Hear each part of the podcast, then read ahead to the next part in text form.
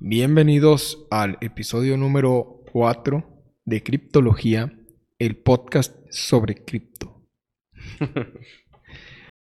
el día de hoy me acompañan eh, Superbit y Flex. Mucho gusto estar aquí. Mucho gusto. Otro episodio. Dripto. Ajá. Aquí Dripto, eh, su anfitrión del día de hoy. Y hoy vamos a hablar de DeFi, Decentralized Finance. ¿Sí?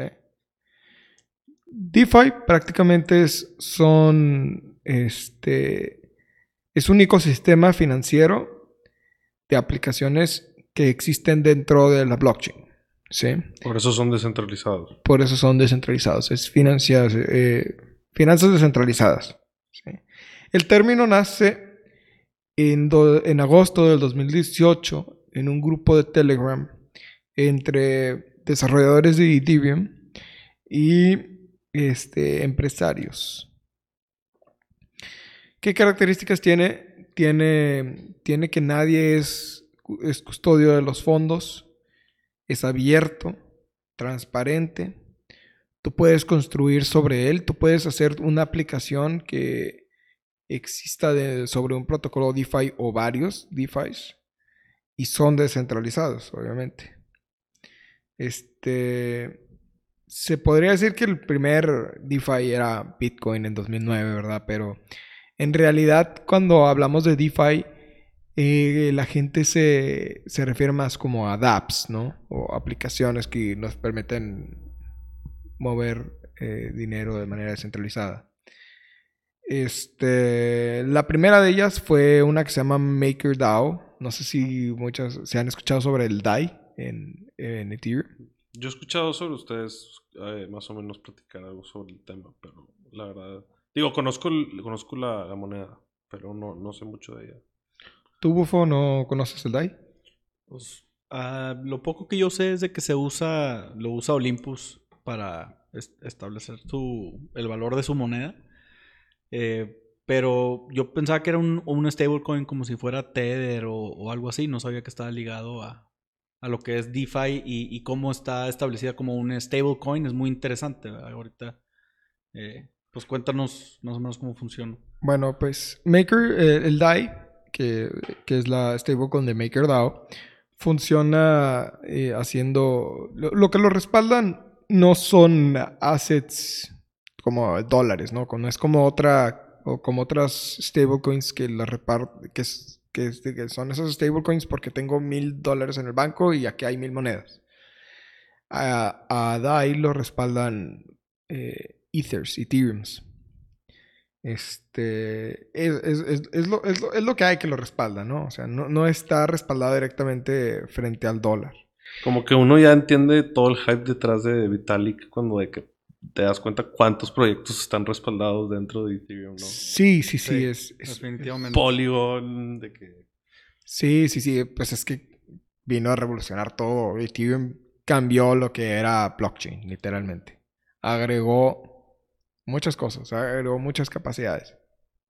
DAI, DAOs también, smart contracts. Los DAOs fue, fueron una idea de Vitalik, güey. Para los que no saben, Vitalik fue el creador y, el desarrollador detrás de Ethereum, la segunda moneda más. El, principal, pero había muchos. O sea, no puedes hacer algo tan grande tú solo. sí, claro. Sí. Bueno, entonces continuando con, con MakerDAO, MakerDAO pues también saca, saca un protocolo que permite prestar Ethereum. Y pues tú metes tu Ethereum para ahí y te, la recompensa te la van dando en DAI. Este. Muy interesante. Este. Después de, de lo que viene siendo MakerDAO, sale Compound Finance. Compound creo que fue el primero que muchos aquí escucharon, ¿no? Sí. Según yo, Compound era el primero. Sí, yo, yo también estaba con que era el primero, no fue este que me metí a investigar que me, que me di cuenta de MakerDAO, de, de MakerDAO y que era el DAI y todo eso. Este, Compound es, es como, es para prestar lana, ¿no? Este, y generar intereses con ella. Si no, si no me equivoco, se utiliza principalmente para proveer liquidez a eh, decentralized exchanges, ¿no? Sí, así es como yo lo tengo entendido. O sea, eh, fue el primero en averiguar cómo podían tener un, un exchange descentralizado, que ese es, es lo que es Compound, ¿no? Entonces habla de liquidity pools, habla de, de Son liquidity providers. son liquidity providers a las a, a Compound. Sí, sí, sí, que tú, tú dices de que quiero proveer liquidez a la pool de Bitcoin y Ethereum. Tú metes eh, 100 dólares en Bitcoin y 100 dólares en Ethereum. Y este, pues A te, ti- va- te y te dan un token y ese token pues va creciendo y representa un valor en Bitcoin y Ethereum. O sea, a ti te pagan lo que un central exchange ganaría de dinero en las transacciones este, que se lo quedan ellos. Esto se lo están dando los, los spreads que tienen, el, el transaction fee que tiene, se lo dan a los que están dando liquidity pools. Entonces de repente volteas a ver unos y dices, oye, pues me están dando 5 mil de, de intereses, ¿verdad? O sea, de, de, de estos, de estas comisiones.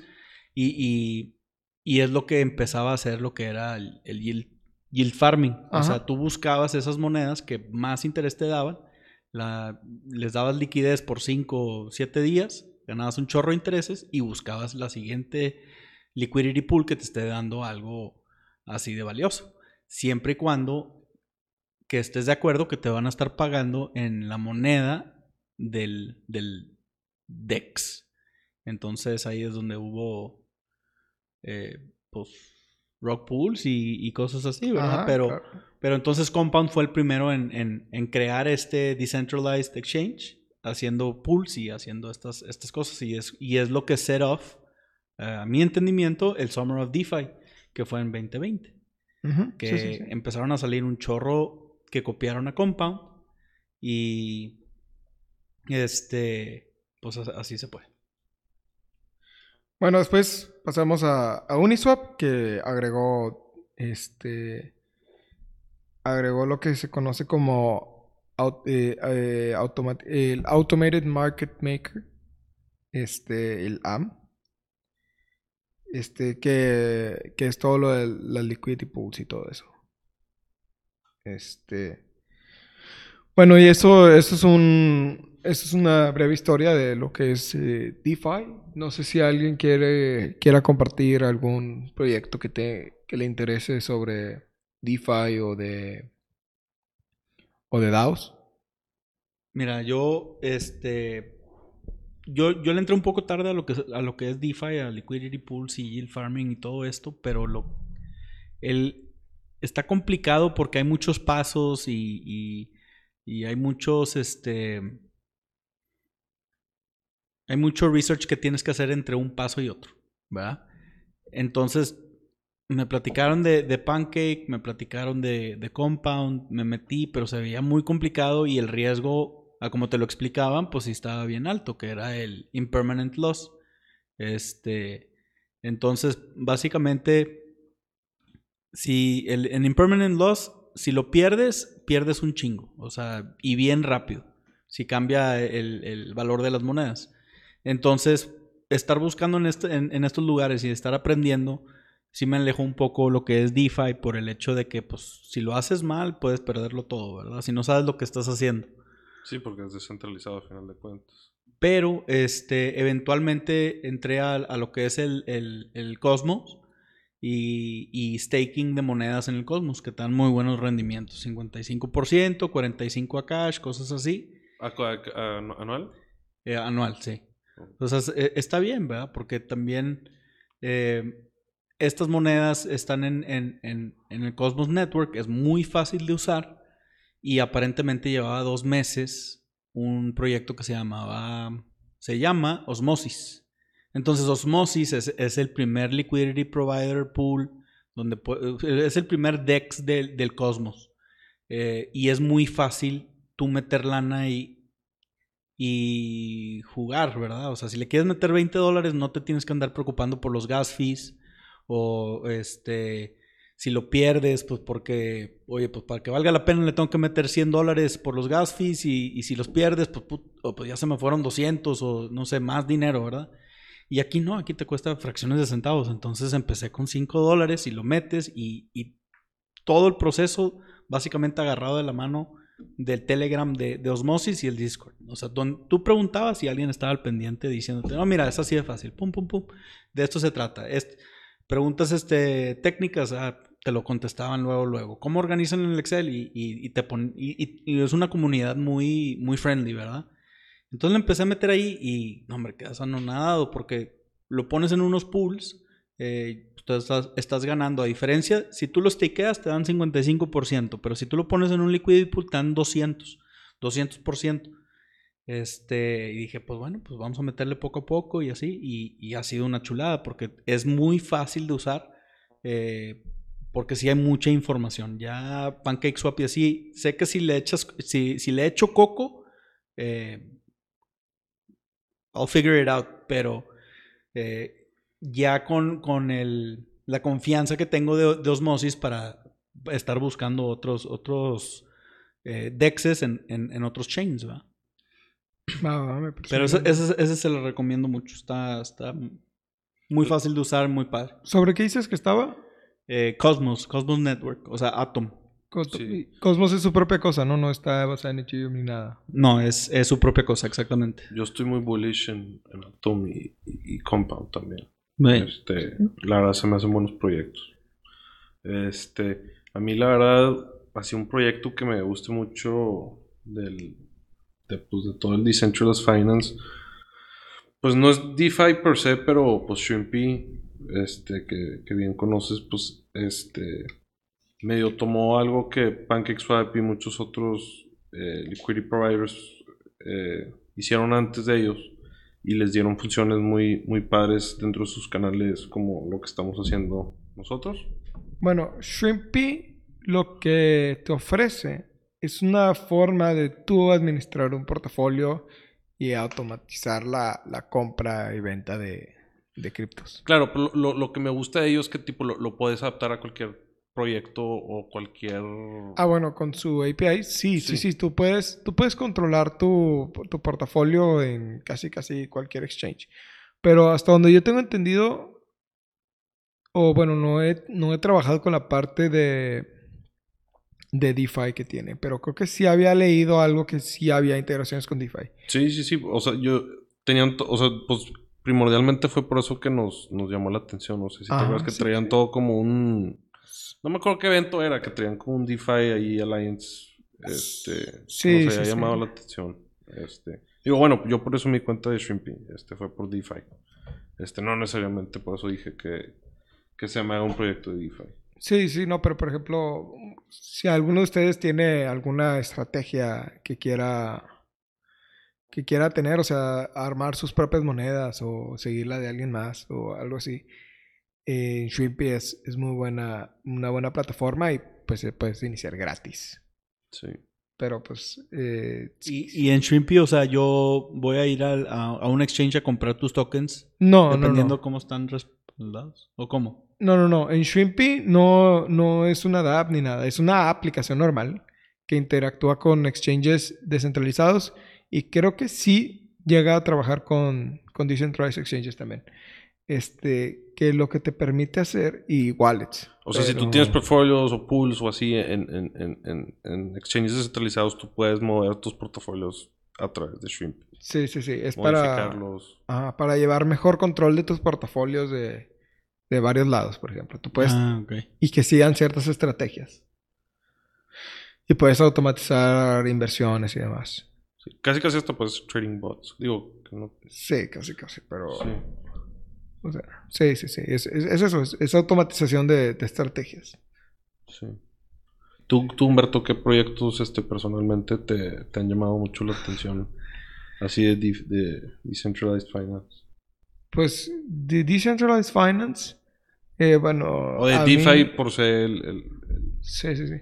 Yo personalmente, eh, pues soy algo gamer, ¿no? Eh, y hay una blockchain que se llama Wax. ¿Así la conocen? Me la, me, me, me la has contado. ¿No es la que comentaste la vez pasada de que podía, era para juegos? Sí, pero yo creo que lo mencionó Humberto. ah, literal. Bueno, no es para juegos, pero nació de... Eh, para los que sea, los que conozcan Counter-Strike Global Offensive. Claro. Sí, sí. bueno. Eh, eh, hay unas skins de las pistolas y pues son, son únicas, ¿no? Y, son, y tienen ciertas rarezas. Eh, y había un mercado que se llama OP Skins, creo. Y esas OP Skins era la página número uno, Grey Market, para tú comprar armas, ¿no? De, o skins de las armas. Entonces, este, yo sí me llegué a meter ahí a OP Skins, ¿verdad? como, como muchos jugadores. Y lo que hacía es que cortar al middleman, que era Valve, eh, Valve Software, en su plataforma Steam. Este, que si tú querías convertir tu, tu AK-47, por ejemplo, yo creo que tengo una AK-47. Ahorita lo más caro que tengo vale que 100 pesos. Entonces tú tenías una AK-47 que vale 100 pesos y tú querías tener esos 100 pesos y no tener 100 pesos en créditos de la tienda. Tú te ibas a OP Skins y la vendías y alguien te la compraba. Mm. Y pues se llevaban una comisión y de ahí. Bueno, entonces Valve no le gustaba ese mercado porque ellos no estaban haciendo nada de dinero de ello. Este, y lo tumbaron. Bueno, las, lo que, la reacción de estas personas fue, ok, cerramos esto, pero vamos a crear NFTs de las, de las pistolas. Mm. Y nace un proyecto que se llama Wax, de, principalmente para hostear esas, esas skins, porque pues eh, mucha gente pues no iba a comprar Ethereum y no iba a comprar eso para nada más tener skins de, de Counter Strike. Sí, sí, sí. Este, pues no hace sentido.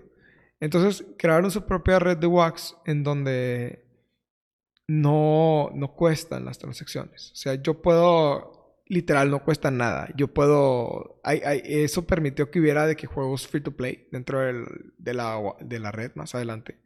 En donde yo puedo de que quiero, uno se llama, por ejemplo, Alien Worlds.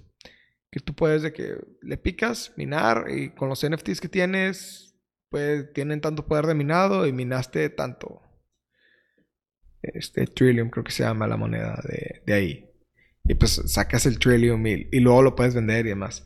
Y, mi primer exposure con, con, con, un DEX, porque yo la verdad nunca, nu, nunca usaba DEX o Decentralized Exchanges, fue porque de ahí empecé a cambiar, creo que Trillium se llama, por Wax, literal.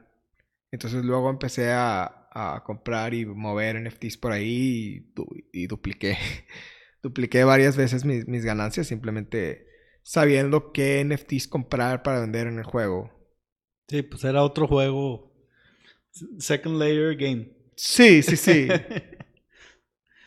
Hay que saber las reglas, lo, o sea, y, y, planear y lo que sirve. Pues, qué chingón, güey. Sí, sí, sí. Como, como gente encuentra cosas tipo de cosas random, ¿no? De que como algo te lleva a otra cosa que nada que ver. Sí, sí, sí. De hecho, pues en, en mi background de, de mercados de, de, videojuegos, yo en World of Warcraft originalmente, cuando jugaba, había de que un, un recurso que era la tela, güey. Paño de lino se llama en español. Si lo juegas en World of Warcraft. Y yo llegué a controlar todo el mercado en el servidor que jugaba de ese recurso, güey. De que... Y luego ya cuando controlaba todo ese mercado me empecé a expandir y que quiero controlar este mercado también. Y me fui a las materias primas, güey.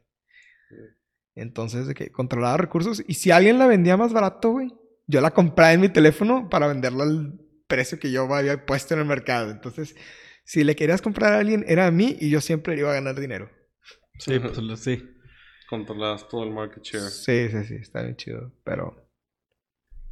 Eh... Bueno, ¿algunas dudas o, o, o, comentarios que alguien más tenga sobre DeFi? Yo la verdad, este, iba a platicar de DeFi Alliance, este, pero pues eh, se, me, se me olvidó de, de, en tema de, de, proyectos DeFi. Este, de hecho, fue una de las, de las... Tiene una aceleradora DeFi Alliance y fue una de las aceleradoras en las que aplicamos para Exponential. Este, y tienen un chorro de programas. Este, es literal como un conglomerado de puros este, proyectos DeFi. Eh, nada más quería comentar. No sé si tú, Pablo, ya habías conocido DeFi Alliance. Y DeFi Alliance no sé de qué se.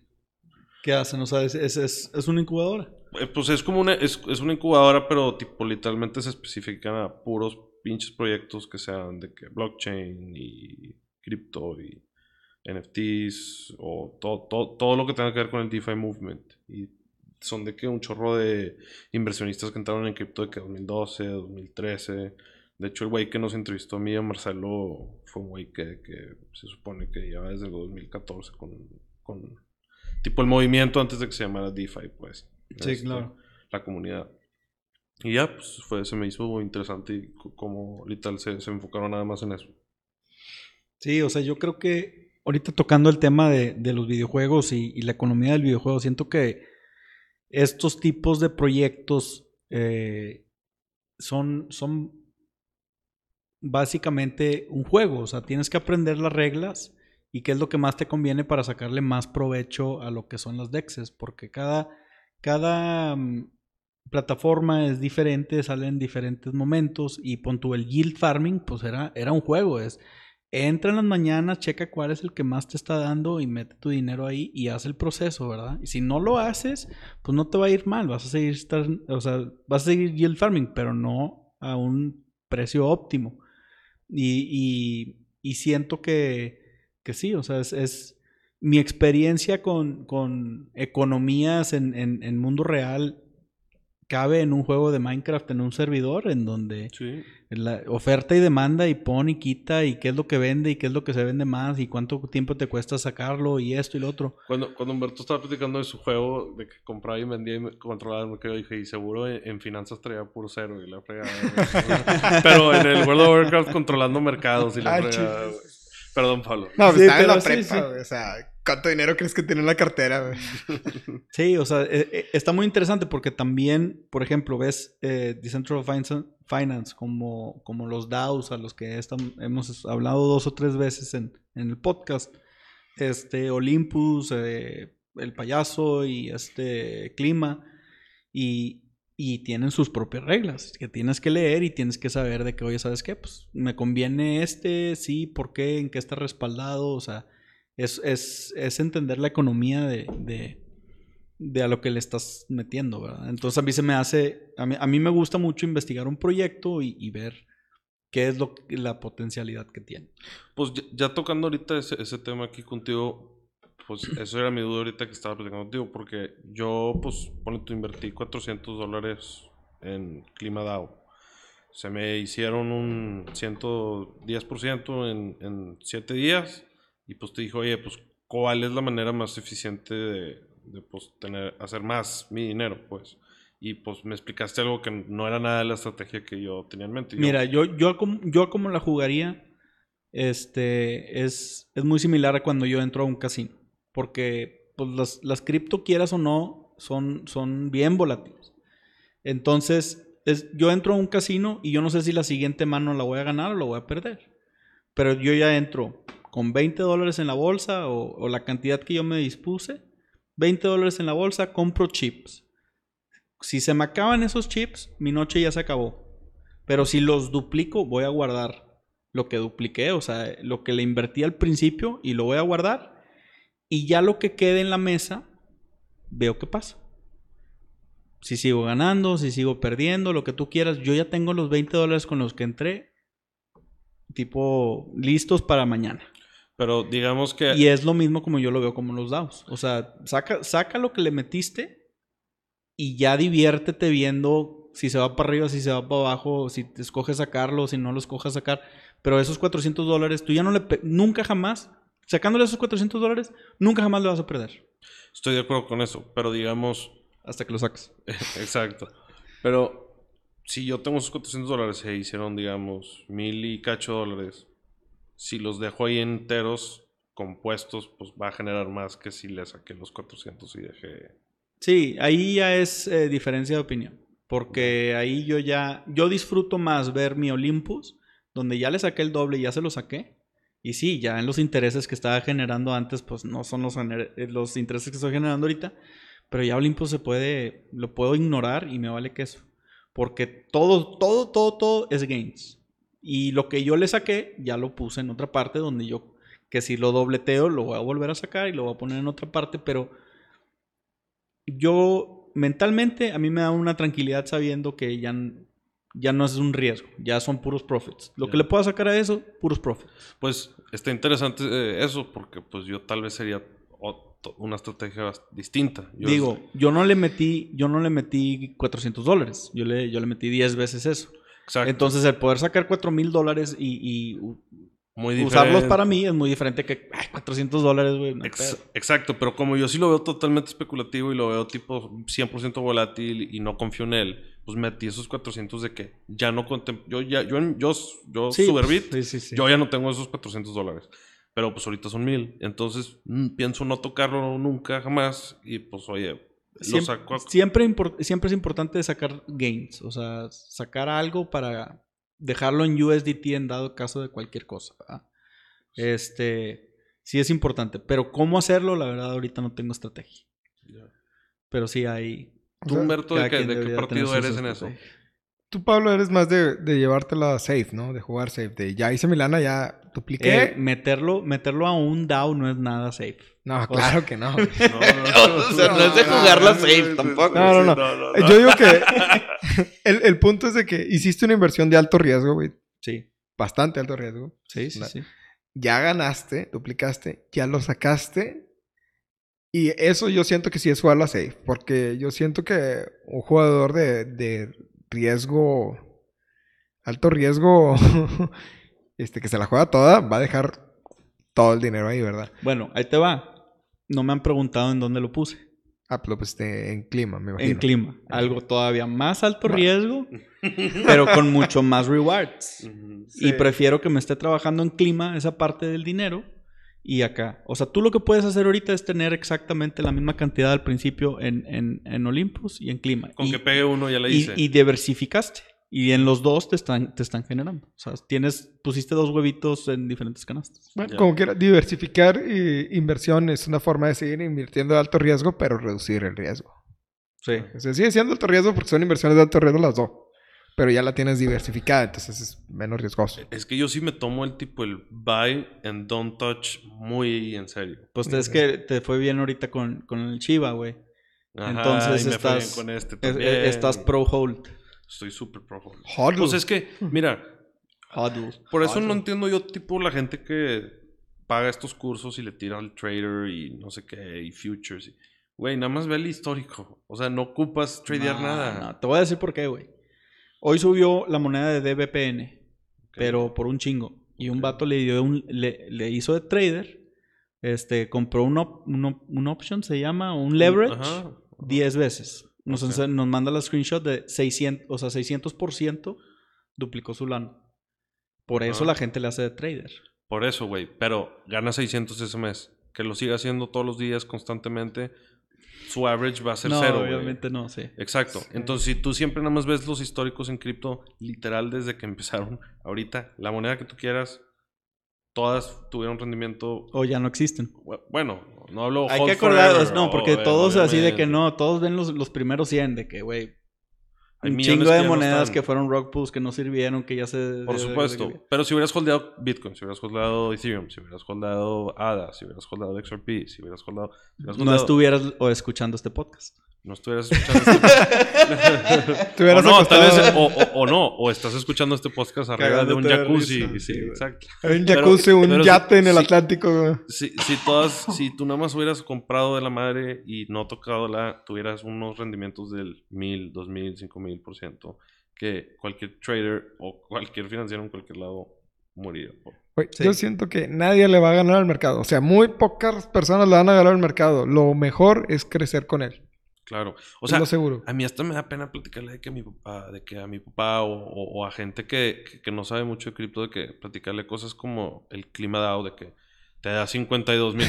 pues, güey, nada más les van a Sí, decir que no, manches con estas cosas, güey. O sea, su- o sea, no sé, no, es imposible creer que algo así sea así de bueno y no te pague, ¿verdad? Exacto, entonces a veces literal no, así me ahorro en contar, no, no porque no quiera que gente tenga los rendimientos que yo tengo. Te van a echar de pendejo. güey. Nada más sí, te van a tachar literalmente de pendejo. Es scam, es scam, Eso ¿no? es que- Sí, o sea, tipo, pon tú, yo estaba viendo, me presentaron unos números y, sí, súper bien, nos fue 13% el año pasado.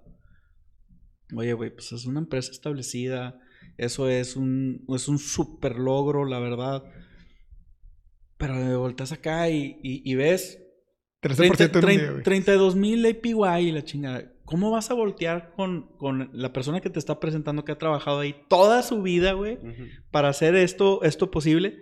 Pues, don- no- ni de pedo te va a creer. va- o sea, Sí, no es posible. No es posible que te den ese rendimiento, porque si no, yo lo estuviera haciendo. Exacto, exacto. Sacas, o sea, ¿tú qué sabes? Y pues, pues es que es otro mundo completamente. El riesgo que hay, los, los gains que hay para, para, para ganar son, son lo que puedes perder completamente. Sí.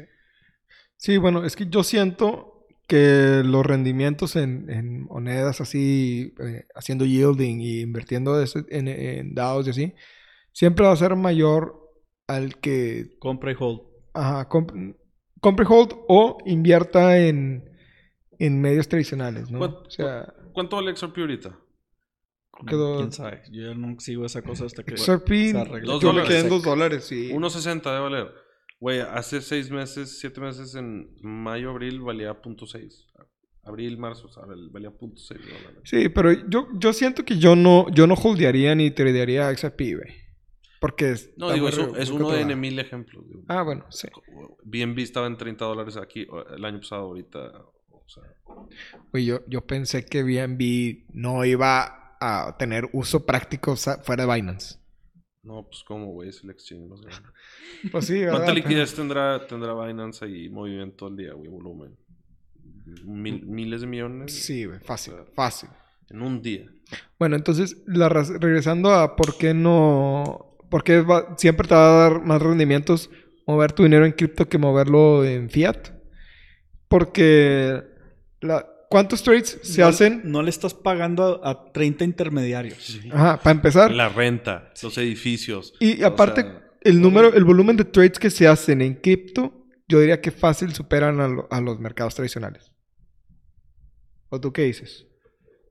No, no tengo idea, pero no creo, güey. A ver, ¿cómo dijiste? Yo creo que sí. repítelo. O sea, el volumen de lo que se mueve en cripto No. supera los mercados tradicionales. No, No, ¿o tú todavía, no está, todavía no No, está no, auto- no. eh, suficientemente automatizado para estar haciendo todas las To- transacciones. Todavía no tenemos ni, la misma, ni lo mismo que, que el oro, güey. O sea, Sí. No, es que yo siento que cripto va a llegar a un punto en donde se va a estar moviendo chorro de lana todo el tiempo, así que trrr, y como es 24/7 y un chorro de cosas, Sí.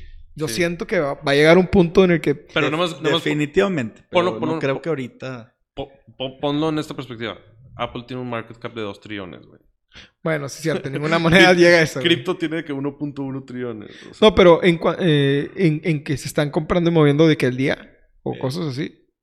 no, pero En, tampoco. en que- transacciones. O sea, Ajá. Ah, no, no, no. Hablo tipo el, el líquido. O sea, la- Ah, no, no, no, no. Yo estoy hablando en volúmenes de transacciones. o sea, cuando haya más car- o sea, cuando haya más carteras que personas, es cuando eso ya va a cambiar. Carteras de, de cripto. Pues sí. Yo, yo, yo diría. Porque ya yo creo que.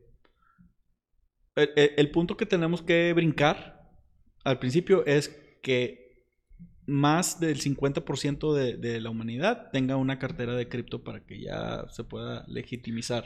Yo veo eso muy fácil, güey. O sea, yo, yo lo veo a un celular, cercano. le pones el wallet y ya, ya que esa persona puede darte y recibir, ya es un, o sea, ya es un user y eso es lo que va a cambiar el ser más grande que las institucional institucionales. Sí. Que las instituciones. Está, está interesante lo que, lo, que, lo que dices, güey, porque estaba yo le- le- leyendo ayer o antier, güey, tipo de, de lo, del leapfrog que ciertas comunidades tienen. De que Estados Unidos pasó por carretas, pasó por carros, pasó por teléfono en línea, luego pasó por celular, luego Wi-Fi.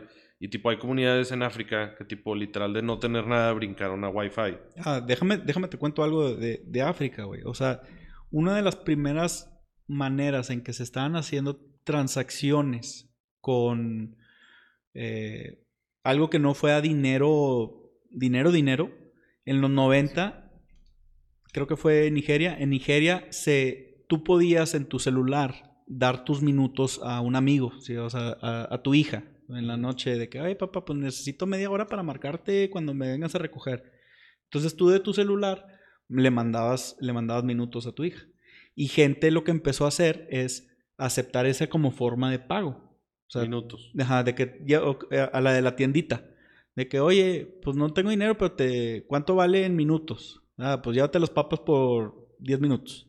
Ah, bueno, ok. Y, y, y están haciendo este tipo de transacciones. Entonces, decían, la gente que tenía la posibilidad de estar moviendo este, esta, este valor era más alta de la gente que, que estaba en el banco, o sea, que tenía una cuenta de banco en, en Nigeria. O sea, había más gente pagando de esta manera más fácil que, Que que teniendo su tarjetita y, y pasándola por... Es lo que te decía, o sea, para, para que en áreas muy rurales tengan, en África, digamos, o por por usar un ejemplo, puede ser en México, lo que sea, para de no tener calles a que te pongan un banco, pues es una transición muy complicada. Me explico, tiene Sí, que haber claro. electricidad, Te desarrollo, ponen una antena y ya ahí está tu Exacto, entonces ahora, güey, puedes llegar con una pinche antena, entonces no está descabellado decir, o sea, creo que ni el 50% de los humanos tienen cuentas bancarias Sí, institucionales. exactamente. Entonces, decir que 50% o que todo eh, de la gente pueda llegar a tener carta de crédito no está descabellado porque sí es más fácil esa transición. A mí- A, a, como dices, una pinche antena. A mí me sorprende que tú puedes ver una persona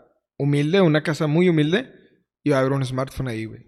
O sea, tienen smartphones. Todos ya- tienen smartphone, Y ya, tiene, ya, ya les abre el mundo a, a- a- Ya tienen la exposure que tiene cualquier otra persona. Sí, o sea, wow que los smartphones... Te puedes comprar un smartphone por dos mil pesos, güey. Y ya tienes acceso al mundo. Y ya tienes acceso al mundo, güey. Y, y tienes conexión. No importa qué tan retirado de la ciudad, por lo menos en, en este caso, ¿no? A- O aquí. No importa qué tan retirado de la ciudad vivas, güey. Puedes vivir en medio del monte, en la carretera, güey. Te va a llegar señal. O sea, aquí dice que de en enero 2021, 60% del, de la población global eh, tiene acceso al Internet. O sea, 60%. Entonces, es mucho. 60% pueden tener carteras de cripto. Exacto. Exacto. Ujú. No más de que sepan, ¿verdad? No, no es la cosa más fácil. Sí, bueno, y, y el, y el otro 40% que son comunidades en donde en Pues básicamente que no hay, no hay señal. güey. que no hay señal. No, pues digo, nada más Norte Corea, vete. Corea del Norte. Sí, no sé si, no, o sea, no sé si de que todo el, el, el oeste de China, güey, tipo Mongolia y todo, o sea, Pues me imagino que sí hay, pero no tan fácil. Kurjikistán, Daguestán. Bueno, y la- ¿Qué tanto porcentaje creen que suba ya que Starlink esté... Con Helium se puede Aquí. resolver este pedo. Nah, güey. Yo, yo, yo siento que es más viable la solución de Starlink que Helium para ese tipo de comunidades. Sí. Ah, O sea, yo Por te- mucho. En, en mi rancho no llega la señal de, de celular. En el mío sí. Pero, pues nada, o sea, no, no llega señal nada. Este, pero Starlink me lo soluciona.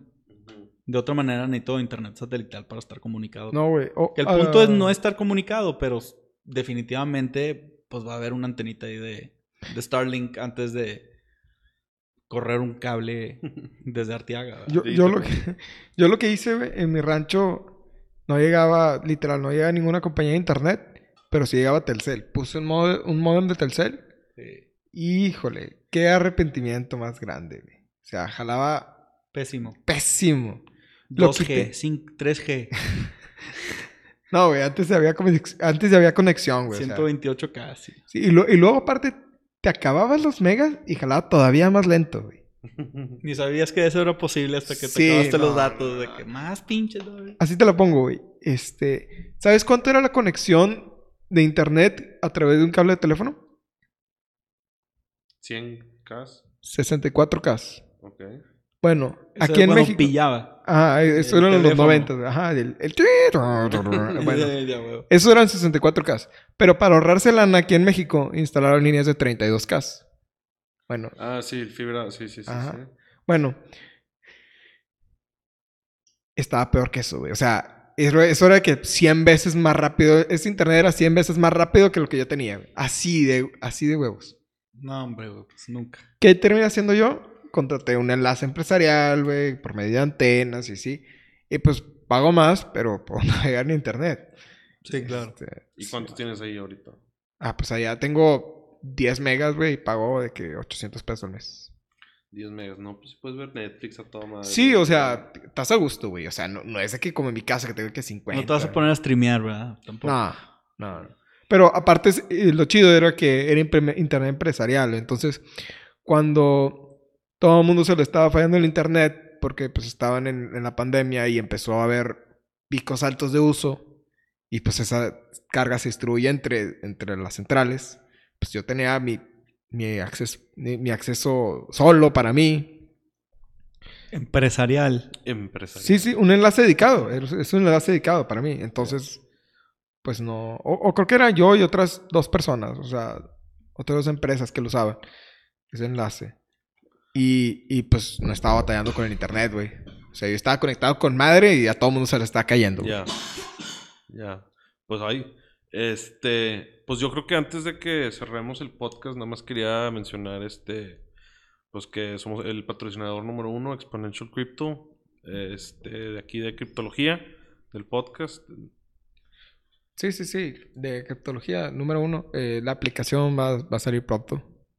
Pronto. Ya estamos en los- las últimas etapas de desarrollo. Ya, ya. este, ya ahí vamos, conjunto con la comunidad. Tenemos este, antes de, de cerrar también, Humberto, quería comentar, eh, tenemos nuestro meetup este jueves 28 de octubre en el edificio Kima, en el Sports Bar.